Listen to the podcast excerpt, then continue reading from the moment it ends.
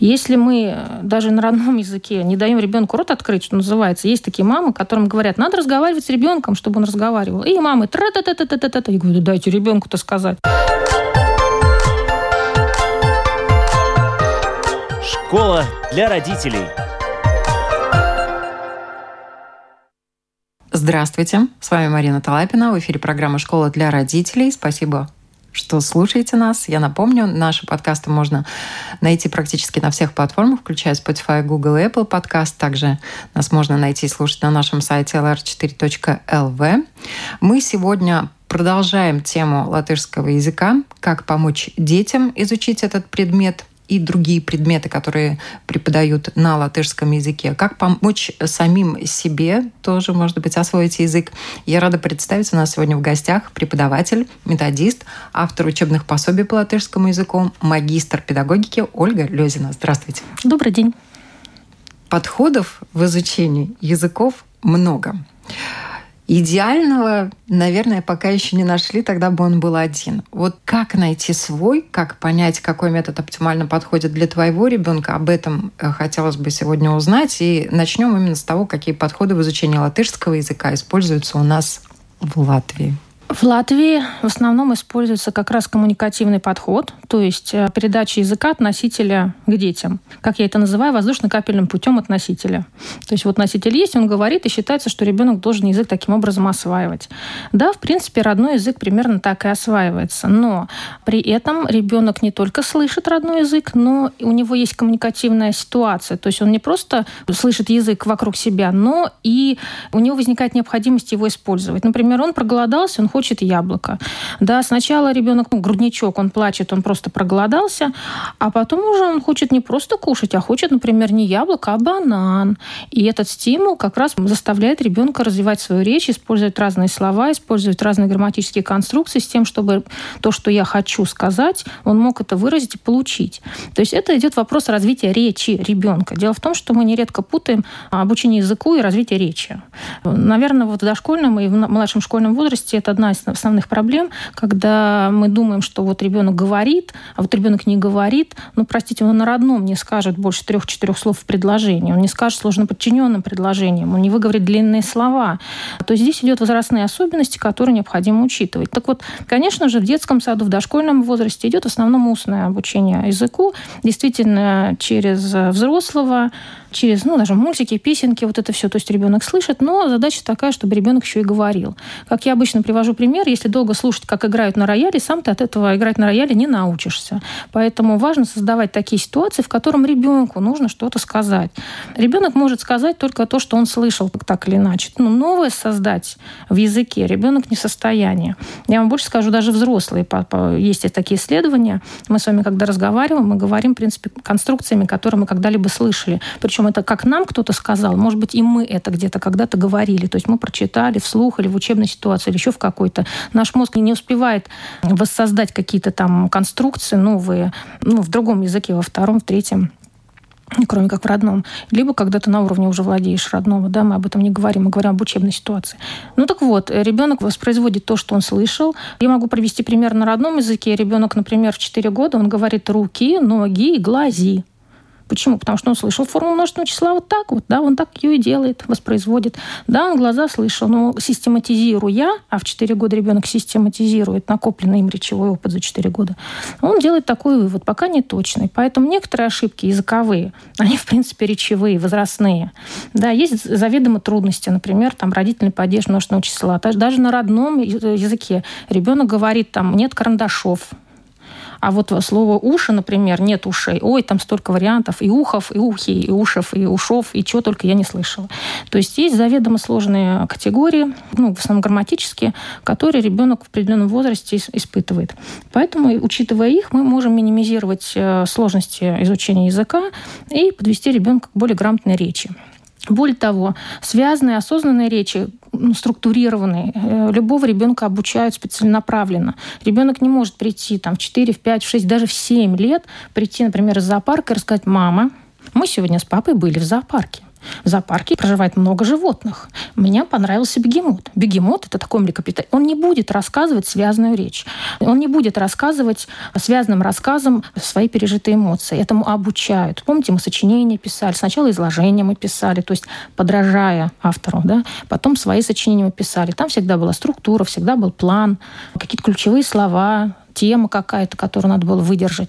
Мы не писали все, что мы думаем, вообще все, что нам в голову приходит. Мы придерживались определенной темы. Поэтому эти вещи, которым нужно обучать, и не думать, что ребенок не может сказать, потому что вот он не знает язык. Нет, потому что у него собственная речь бывает не развита. Вопрос собственной речи, развития собственной речи, это вопрос очень сложный и важный. Поэтому в дошкольном возрасте важно развивать устную речь ребенка, как родную, так и второго языка. То есть э, спрашивать, например, не только, вот, например, что лишнее, да, вот задачи такие на мышление, но и почему. Вот, например, любой ребенок скажет, если картинки нарисованы, там юбка, брюки, штаны, какая-нибудь кофта и батон хлеба. Что лишнее? Любой ребенок скажет, батон хлеба лишнее. Если спросить, почему, то он скажет, ну, потому что это не юбка, не брюки, не кофта. Да?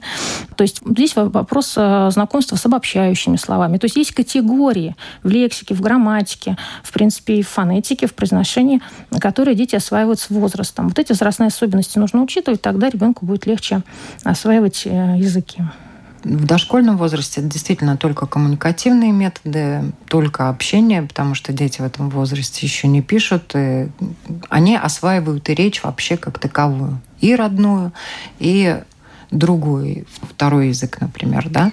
Но вот в отношении э, второго языка, если есть носитель языка, это гораздо проще, потому что он действительно, как правило, говорит только на своем языке, и ребенок вынужден под него подстраиваться.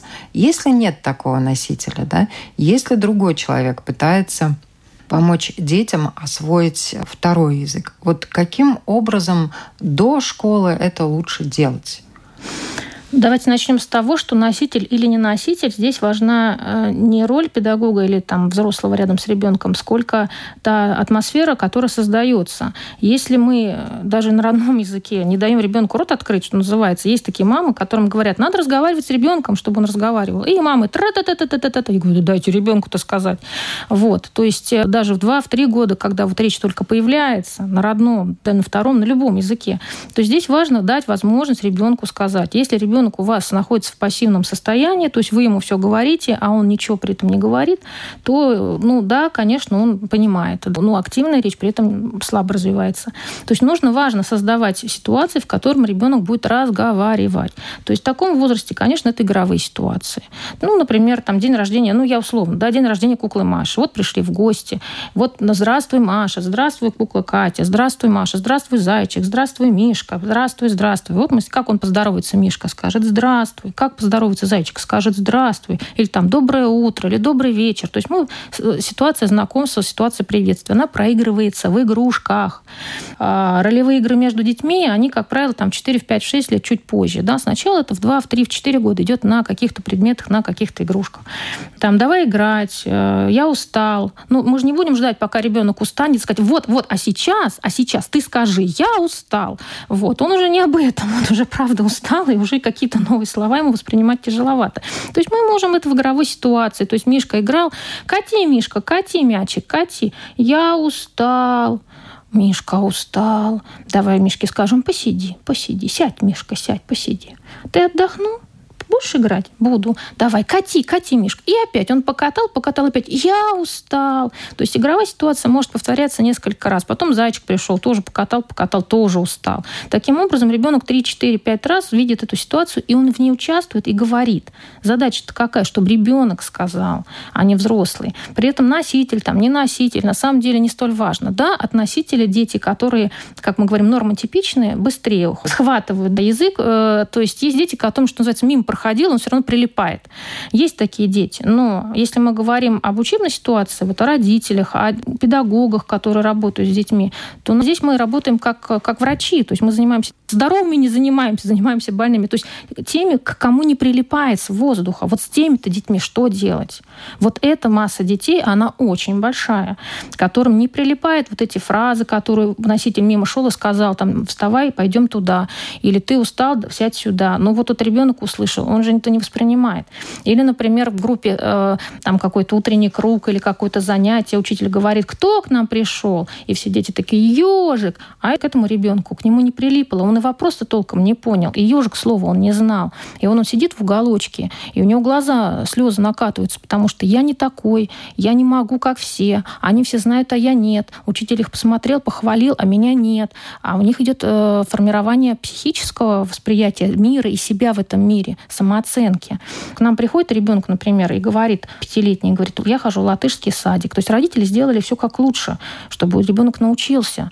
Вот. Он говорит, а там все говорят на латышском. Я их плохо понимаю. И со мной никто не играет. Со мной играет только Маша. А я хочу со всеми. Мне говорит мальчик, и у него слезы на глазах. Чем он виноват? Он ни в чем не виноват. Поэтому создавать речевую обстановку благоприятную, эмоциональную обстановку благоприятную для всех детей, это задача педагога, конечно. То есть уделить внимание ребенку, которому трудно, это задача педагога. Задача родителей увидеть эту трудность, поговорить с педагогом, попросить этой поддержки. Возможно, дома с таким ребенком поговорить, научить, как его взаимодействовать с другими детьми. Может быть, погулять на площадке после прогулки с другими детьми, чтобы, ну, как-то вот он в неформальной обстановке поиграл с другими детьми. Может быть, поговорить с какими-то родителями. Ну, просто вот ни о чем, о жизни, да. А в это время дети по поиграли. То есть ваш ребенок видит, что вы нормально общаетесь с другими вот родителями, с другими детьми, что эта ситуация языковая, ну, не такая большая проблема, как э, вот ему, может быть, кажется. Потому что по факту дети способны играть и без каких-то сильных лингвистических контактов. Да, дети, как правило, находят общий язык очень быстро. Поэтому здесь важно, что педагогам уделять внимание слабым детям. Знаете, как в группе альпинистов всегда идет э, в темпе слабого. Я не говорю, что весь класс должен тащиться за тем, кто ничего не понимает. Но учитель, он на то и педагог, и профессионал. Он не просто вот собрал этих людей, с ними вместе детей, вместе с ними проводит время. Он их обучает. Его задача обучить каждого. И особенно тех, особенно тех, кому трудно. А родителям знать, что есть трудность. Если ваш ребенок там с русским языком имел проблемы, там, не знаю, беременность была сложная, там, токсикоз сильный, там, роды были сложные, сложно, была гипоксия, первый год был болезненный. Есть признаки сложности, ну, вот проблем с речью. Они, в принципе, все как бы физиологические. Вовремя работа с логопедом, произносительные эти все вопросы должны решаться своевременно. То есть, если ребенок в 5-6 лет еще половину звуков не выговаривает, вы на каком языке хотите потом логопедов переучивать это все, и русский, и латышский? Конечно, он уже ребенок должен чисто говорить. Физиологически к пяти годам ребенок может говорить чисто. Все шипящие, свистящие, лыр, все к пяти годам физиологически могут встать на место.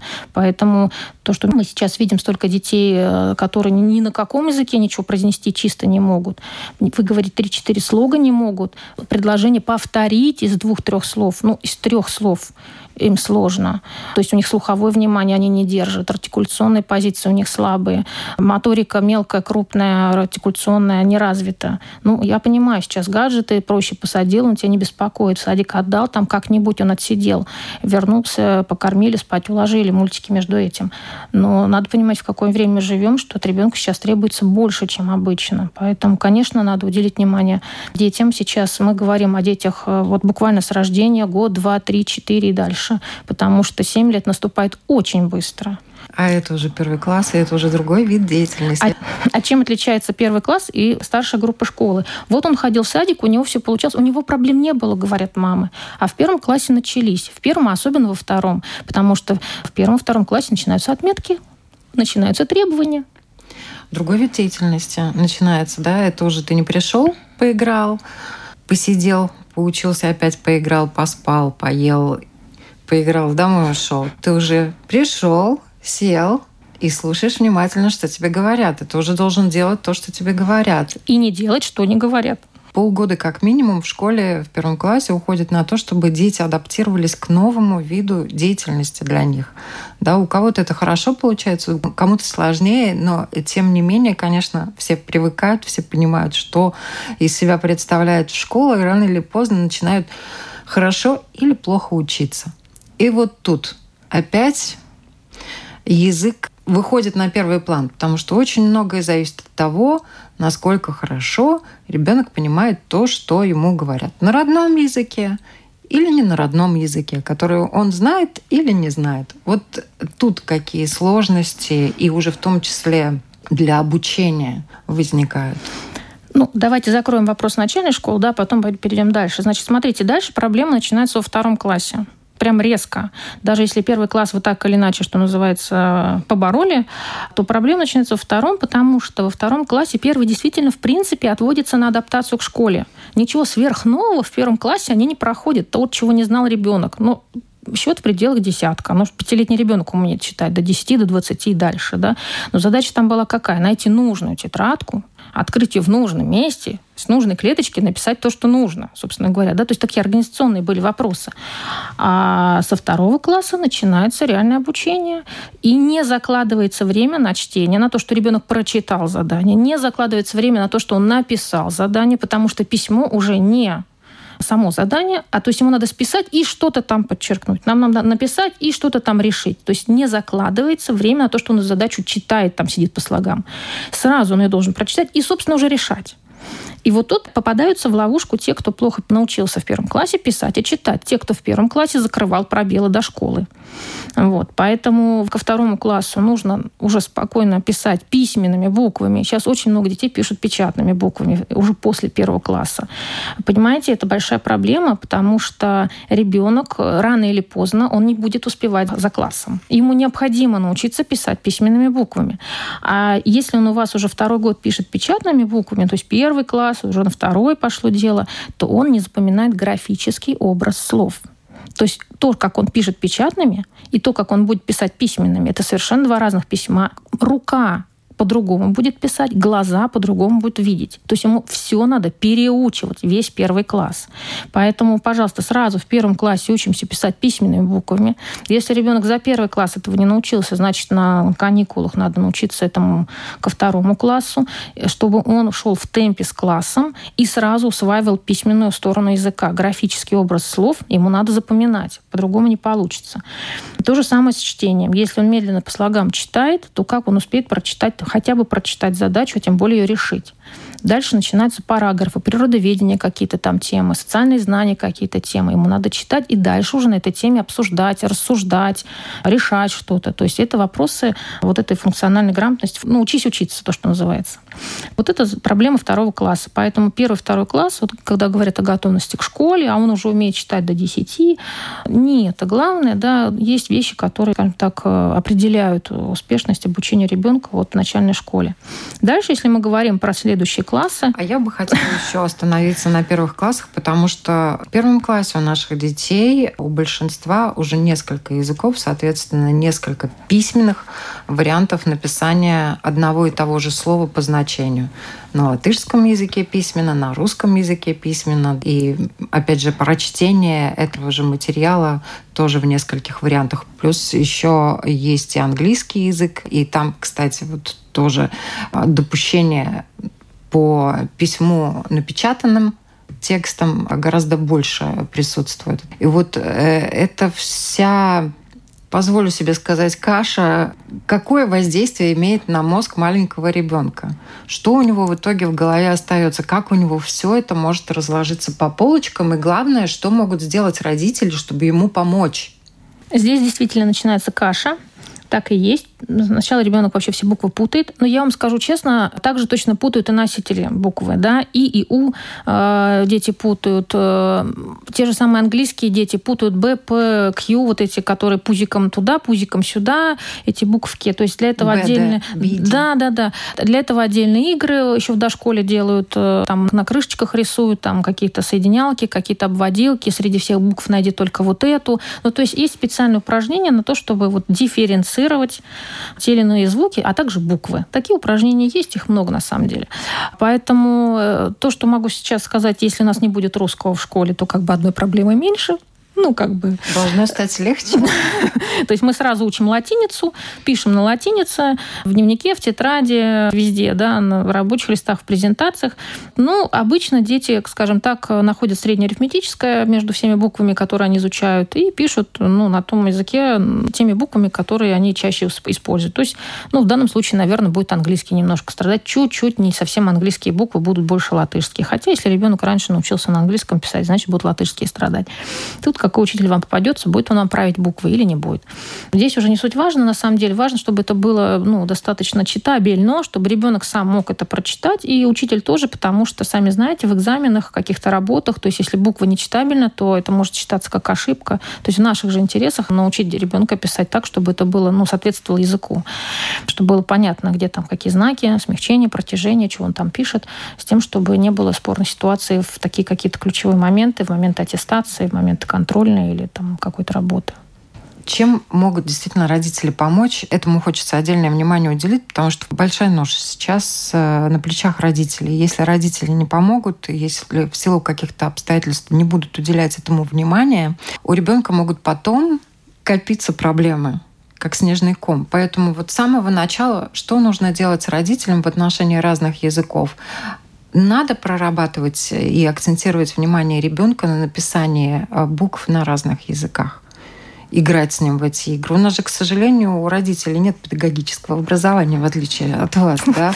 Они не могут, может быть, даже додуматься, э, в какую игру поиграть с ребенком, чтобы его жизнь стала легче. Некоторые есть родители, которые очень педантично к этому подходят и начинают давить на ребенка. И тут тоже уже своя палка, которая тоже может перегнуться и поломаться.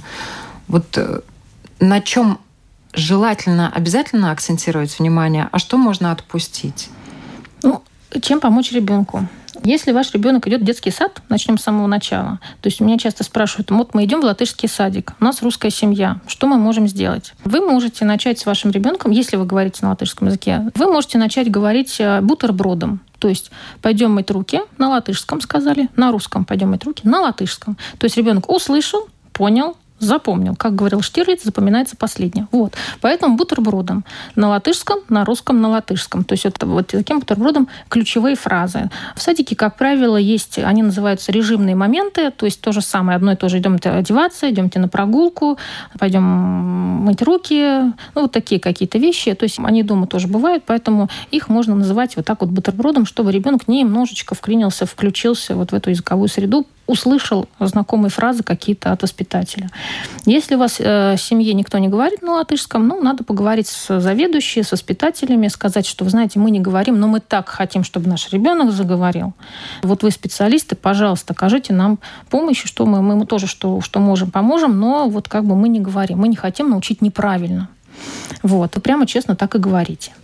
А если вы идете уже в школу, собираетесь к школе, да, с ребенком, собираете его в школу, то из полезных советов может быть такое, научите ребенка читать задания сформулировку задания, потому что нередко ребенок приходит к маме и говорит, мам, что здесь делать? Мама говорит, ну, ты вот здесь подчеркни, вот тут обведи.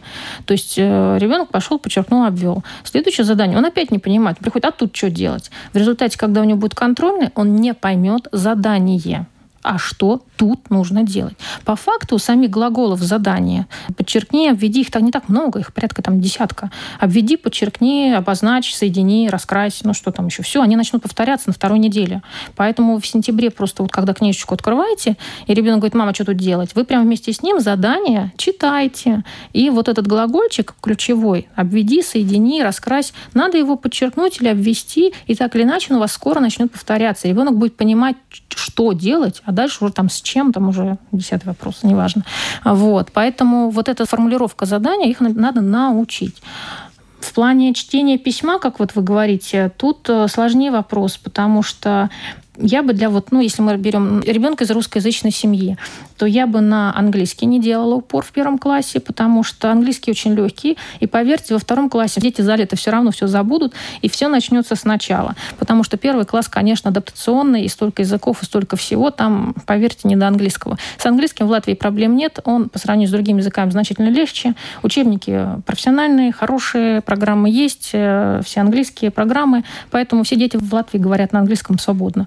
Вот, поэтому убиваться насчет английского нет никакого смысла, он все равно его наберет. Действительно, латышскому надо уделить внимание. В плане русского языка здесь э, вариант ну, на мой взгляд, один. Учить э, читать ребенка на русском до того, как он начнет читать на латышском. По простой причине. На русском научиться читать значительно сложнее. Значительно сложнее. То есть в латышском языке как написано, так и читается. Там нет непроизносимых согласных, нет редуцированных гласных, нету такого, что ударение не пойми где. То есть все на первый слог, все читается. Наши дети прекрасно все читают на латышском, но ничего не понимают при этом. Но зато читают все отлично. А на русском очень сложно читать. Ну вот мой пример, например, голова. Да, вот читает ребенок, которому там 6 лет, го, лова, голова, голова, голова. Он никогда не слышал слово голова, он слышал голова. То есть он должен, когда ребенок читает, он то, что прочитал, он должен совместить с тем, что когда-либо слышал. У него уже устная речь впереди. Чтение письма потом формируется. В результате научиться понимать, интерпретировать все наши «что», вот эти вот постоянные. Очень сложно. Сегодня все, ну вот прям у нас все слова так или иначе редуцируются. То есть изменяются гласные, изменяются согласные. Мы совсем говорим не так, как пишем на русском языке. Поэтому освоить письменную речь, это чтение письмо, это называется письменная речь, значительно сложнее, чем латышскую в латышском языке. Поэтому если вы научили сначала ребенка читать и писать на латышском, скорее всего, на русском он читать писать не научится потому что это сложный навык, и на него уже нет ресурсов, вы уже поехали дальше там в учебу.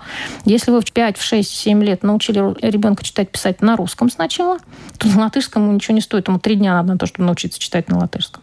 На латышском читать другая проблема. Прочитать-то ты прочитал, а ты понял. Как научиться читать на латышском? Ответ один – знать слова. Знать слова надо. Поэтому задача какая? Набрать словарный запас. У логопедов есть статистика, что к школе ребенок должен знать примерно 6 тысяч слов ну, как бы на родном языке. Ну, соответственно, если мы сейчас переходим на обучение на латышском языке, соответственно, и на латышском. Где-то 6 тысяч слов. Поэтому, в моем понимании, э, вход в язык – это быстрый набор лексики. Потому что как только ты набираешь лексику с минимальной грамматикой, то ты уже начинаешь какие-то корни выделять, какие-то там значения понимать, ну, то есть какие-то слова. То есть ты можешь что-то сказать, там, даже просто словом, даже не пусть не предложением. Латышский язык сложный, там нельзя выучить одно слово и ставить вот в английском какой-нибудь тейбл выучил, и сразу тебе и туда, и сюда, и ты как хочешь, даже множественное число можешь поставить вот элементарно. В латышском же нет, все склоняется, спрягается, немножко фразу поменял, все падежи по-другому, все формы по-другому, но, тем не менее, какие-то закономерности ребенок будет усваивать. То есть быстрый словарный запас. Для этого масса игр. Они на родном языке. Вы посмотрите на русском, кто где живет, чей домик, а, найди противоположности, а, из чего варенье. Там, ну вот эти все игры, они речевые, как раз на словарный запас. Они на русском языке есть именно потому, что он такой сложный. Значит, их же точно так же, то, что вы играли в 2, в 3, в 4 года, можно играть в 4, в 5, в 6 лет на латышском языке. Только сразу скажу, э, слова нужно учить в предложениях. Именно по той самой причине, что только в определенной позиции слово может иметь эту форму. В другой позиции будет другая форма. Нельзя сказать, там, не знаю, table, да, надо, или там галц, надо говорить вот либо мой стол, либо это стол, либо стол в комнате. Ну, то есть какое-то предложение должно быть обязательно, потому что как только ты его меняешь, меняется форма. Поэтому, например, вы берете там игру какую-то, например, у девочки одежда девочки, одежда мальчика. Вот. И можете, например, не обязательно в номинативе, пусть в аккузативе. Девочка носит юбку, кофту, там, майку, штаны, и пошли вот все, что она там носит, и играете, перебираете. Вы сказали, ребенок сказал, вы сказали, ребенок сказал. Потом по очереди говорите, потом пусть ребенок что-то скажет, потом вы загадали, пусть он найдет, потом пусть он загадает, а вы мучительно ищете, вы же не знаете, вот что такое трудное задание вам ребенок дал. Например, девочка носит кофту, и вы из э, всех карточек должны показать эту кофту, и вы тут, ой, и вам и, и на это показали, а ребенку смешно, ой, как маме трудно, ну почему не поиграть, да? То есть вот эти все речевые игры, они все придуманы, все есть, они все продаются. Книжки, картинки, на русском Facebook. языке, да. А, а это же картинки. Это же картинки, хоть на каком языке их учи. Это же все в картинках, потому что как раз по той самой причине устная речь формируется до письменной. Если у родителей латышский язык не на таком хорошем уровне, ну, надо искать э, курсы. До 4-5 лет я вообще советую няню. Ну, то есть так или иначе, формат няни. То есть это может быть знакомый, там девочка какая-то старшеклассница, там родственник какой-то, там бабушка какая-то, кого угодно. То есть это должен быть человек, который может говорить на латышском языке, и с ребенком будет играть в его темпе 2 3 часа в день, ну, два дня в неделю, день в неделю, хотя бы даже. Но это не так, что вот 40 минут ты за партой, вот тычет книжку пальчик. Нет, нет, нет. Дети лет до 4 до 5, у них э, речь ситуативная и эмоциональная. То есть вот он увидел и захотел сказать, а не так, что так, а сегодня мы проходим животных Северного полюса. Вот так ребенок 4 лет не сможет. Ему нужна книжка с картинками, кубики какие-то, ему нужен там, ну, не знаю, мультик даже тот же самый, но чтобы потом было обсуждение этого мультика, да, что там было, это кто была, это кто был, или какая-то раскраска, или вот там на машинке всех их возит, там на, на льдину перегружает. Ну, то есть ему нужны стимулы, речевые стимулы, как логопеды учат детей. Логопедов вообще сложная работа. Они учат детей тому, что они не умеют.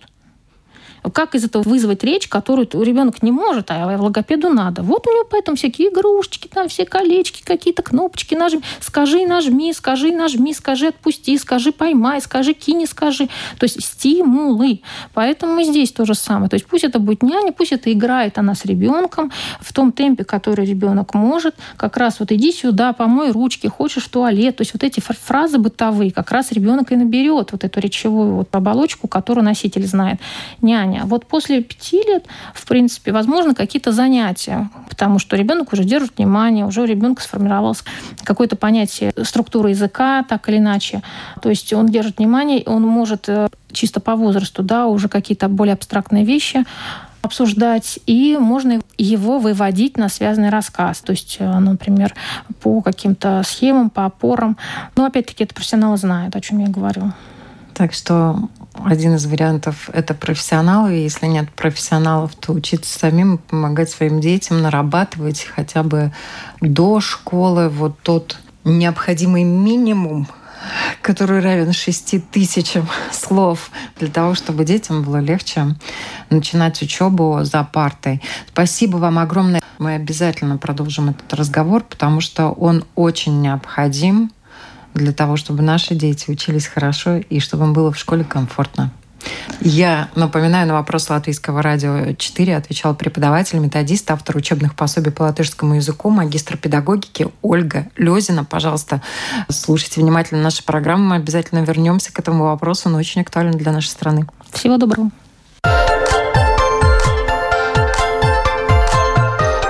Школа для родителей.